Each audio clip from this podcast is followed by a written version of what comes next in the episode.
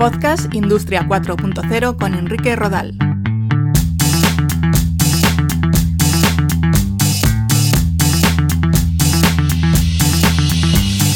¿Qué tal? Un saludo, bienvenidos a un nuevo capítulo de Podcast Industria 4.0.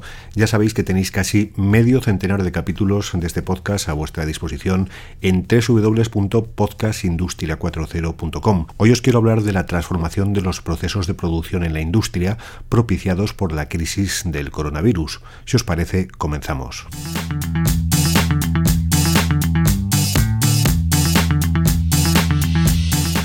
Hay un concepto vinculado con la industria 4.0 que es el de las Smart Factories, fábricas inteligentes, fábricas 4.0 o fábricas conectadas.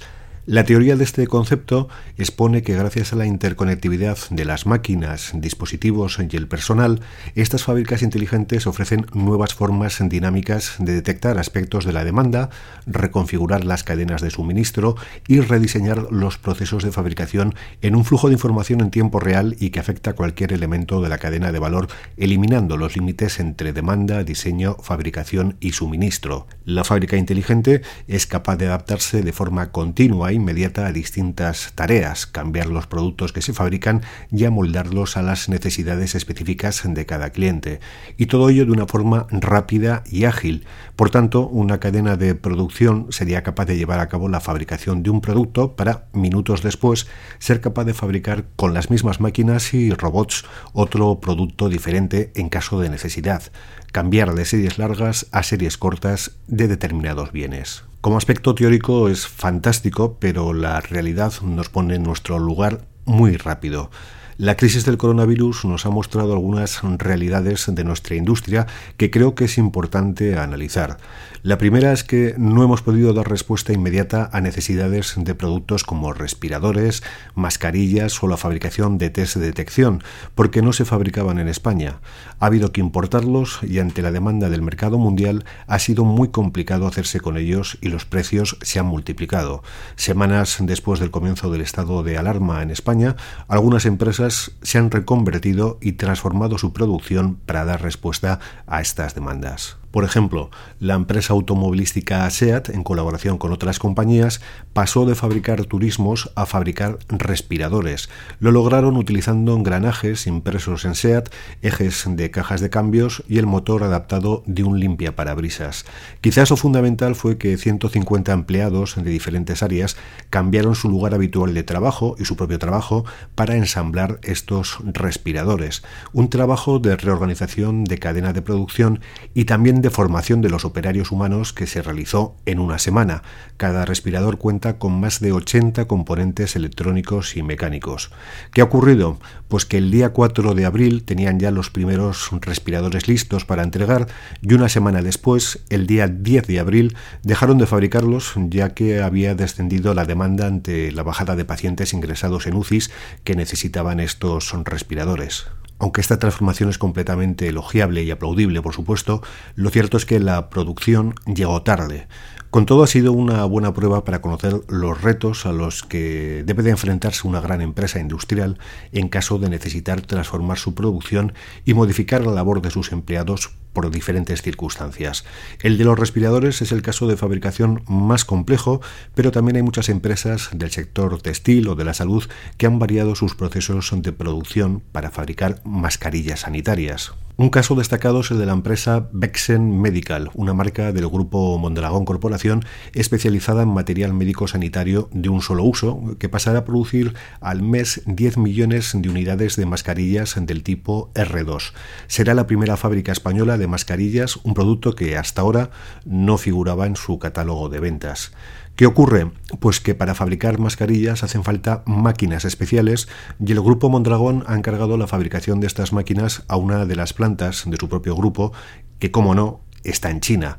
Las máquinas llegarán la semana del 13 de abril, en teoría, a finales, y como en el caso anterior, la solución es aplaudible, si bien llega un poco tarde. La diferencia con el caso de SEAT y los respiradores es que vamos a tener que aprender a convivir con las mascarillas y es un producto que vamos a seguir utilizando mucho más allá del paso de esta pandemia. En este caso, lo que llama la atención es que sigamos necesitando de terceros países para lograr las máquinas que consigan fabricar los productos que requerimos. Una tercera iniciativa es la relacionada con la fabricación de viseras de protección para el personal sanitario, esa especie de cascos con una pantalla transparente que protege la cara de los profesionales de la salud. En un principio fueron los makers, eh, luego hablaré de todo el movimiento Aldo tú mismo en este contexto del coronavirus, pero como os digo, fueron ellos, los makers, los que de forma altruista, con, con mucha voluntad y poca experiencia, comenzaron la fabricación de estas viseras.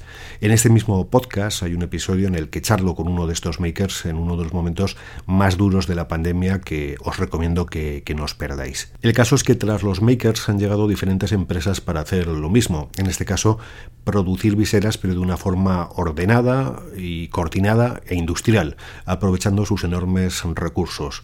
Un ejemplo es el de Airbus, que ha puesto a sus principales plantas de toda España a crear mediante fabricación aditiva hasta 300 viseras al día. También fabrican 700 batas de protección al día. Otras compañías están haciendo lo mismo, aprovechando sus herramientas de fabricación aditiva y poniéndolas al servicio de las necesidades, como semanas antes ya habían hecho los makers de forma individual. Como un colectivo de personas individuales son capaces de idear, fabricar, organizarse, coordinarse, activar tareas de logística y de reparto de materiales mucho antes que las grandes empresas del país? Bueno, pues es una pregunta que algunos deberían de plantearse de cara al futuro. Otro de los productos sanitarios que desapareció al comienzo de esta crisis fueron los geles hidroalcohólicos.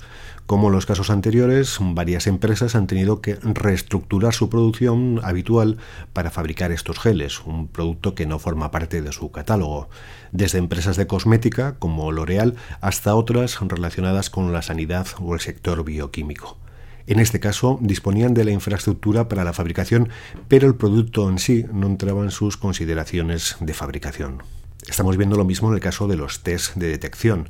Ya hay laboratorios que están fabricando pruebas diagnósticas. El problema es que estas pruebas requieren de kits especiales para la extracción y que su demanda es tal que es difícil encontrarlos en el mercado. Hay un gran desabastecimiento de los kits de extracción de ARN, de procesos con, reactivos que se realizan en el laboratorio, y de hisopos, algo tan simple como el bastoncillo para recoger la muestra del paciente. En este caso, una de las soluciones llega liderada por el Hospital Virtual de Valdecilla, que fabricará 3.000 de estos bastoncillos al día, lo que es casi un hito a nivel europeo. Los ha diseñado con resina, un material totalmente biocompatible, y se fabricarán mediante impresión 3D. Otras empresas de fabricación aditiva e impresión 3D también están ofreciendo soluciones a este problema, fabricando bastoncillos mediante estas técnicas. He hablado antes del movimiento tú mismo, tan vinculado con, con, los makers. Desde estos colectivos tan plurales y dispares se han planteado soluciones a todos los retos eh, que he mencionado anteriormente. Ha habido un gran trabajo para crear un prototipo de respirador, pero se ha enfrentado a la necesidad de una homologación y certificación, ya que esta herramienta, esta máquina, en caso de mal funcionamiento, puede provocar la muerte del paciente. En nuestras casas, casi todos, seamos makers o no, hemos tenido que echar la imaginación y fabricar nuestras propias mascarillas, incluso nuestros geles con alcohol. Tenemos recursos eh, para poder hacerlo, pero está claro que cuando la industria se pone a ello, es capaz de ofrecer soluciones a las principales demandas. La conclusión de todo este análisis, en mi opinión, es que el concepto de Smart Factory o fábrica inteligente, preparada para cambiar su actividad a series cortas cuando es necesario, está todavía muy lejos. Se pueden variar algunos procesos, pero hace falta tiempo y formar a los empleados para llevar a cabo las nuevas tareas, y el tiempo, como es el caso, puede ser una barrera. Otra idea es que la clave de la fabricación son las máquinas, y las máquinas no sirven para todo o que los movimientos solidarios de la sociedad a nivel particular se articulan más rápidos que los de la industria. Por eso es importante tener en cuenta varias consideraciones. La pandemia del coronavirus ha puesto de manifiesto la enorme dependencia de España respecto a la fabricación de determinados bienes. En este caso, hablamos de respiradores, de mascarillas, de test de detección, de hisopos, etc. Hoy hablamos de afrontar una crisis sanitaria, pero eh, mañana puede ser una crisis alimentaria, energética, social e incluso digital.